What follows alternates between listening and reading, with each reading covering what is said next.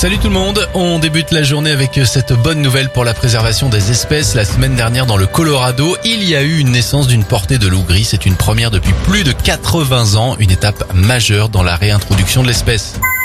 On continue avec euh, ce joli geste de Hélène, une jeune française de 13 ans. Elle a décidé d'offrir ses cheveux à une association qui propose des perruques de cheveux naturels aux personnes atteintes de cancer. Son geste faisant le buzz sur les réseaux sociaux, elle espère sensibiliser un maximum de monde pour la collecte de cheveux pour fabriquer plus de perruques naturelles destinées aux malades. Et enfin, bonne nouvelle avec cette révolution dans le droit international, le premier traité contre la violence et le harcèlement au travail rédigé par l'Organisation internationale du travail entrera en vigueur dans deux jours, soit le 25 juin.